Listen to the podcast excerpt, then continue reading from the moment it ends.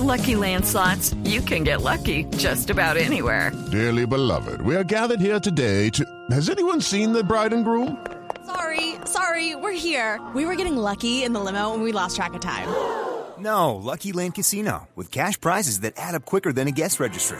In that case, I pronounce you lucky. Play for free at LuckyLandSlots.com. Daily bonuses are waiting. No purchase necessary. Void where prohibited by law. 18 plus. Terms and conditions apply. See website for details. Voces y rugidos en autos y motos de Blue Radio. Voces y rugidos. En un comunicado de prensa enviado esta semana, Ford Motor Company recordó que el 2 de septiembre de 1959 fue presentado públicamente el sedán Ford, el sedán Ford Falcon, carro calificado como el primer compacto del mercado y que se define por un largo de máximo 4.5 metros. El Falcon fue un inmediato éxito, imponiendo el récord de ventas para un año de 417 mil unidades en esa época.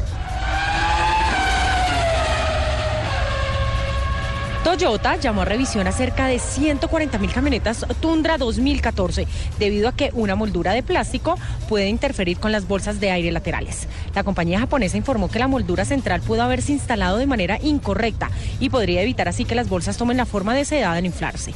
Toyota señaló que desconoce si ha habido accidentes o lesiones a causa de este problema. Con el Pekín Prix arranca hoy 13 de septiembre la tan promocionada esperada Fórmula E o Fórmula Ecológica, que anticipa una nueva era en los deportes a motor. El empresario español Alejandro Agad ha armado una categoría de competición en torno a monoplazas totalmente eléctricos, con una estructura organizativa similar a la Fórmula 1, de la cual copia el sistema de puntaje. Diez equipos disputarán la primera temporada y todos usarán un mismo monocasco, concebido por Dalara, que se moverá a impulso de un tren de mando eléctrico desarrollado por McLaren y Renault Sport. Finalmente, Luca Cordero di Montesemolo lo ha confirmado en un comunicado de prensa. Deja la presidencia de Ferrari. Una parte del comunicado destaca. Ferrari tendrá un importante papel en el grupo FCA en la próxima emisión de acciones de Wall Street. Esto abrirá una fase nueva y diferente, que creo encabezará su nuevo representante legal. Es el fin de una era, así que decidí dejar mi puesto como presidente tras casi 23 maravillosos e inolvidables años, más los transcurridos junto a Enzo Ferrari en los 70s. El fabricante japonés Honda desarrolló un automóvil que puede conducirse por sí mismo en autopistas. Se trata del Acura RLX Sedan, coche que tiene cámaras que monitorean los carriles.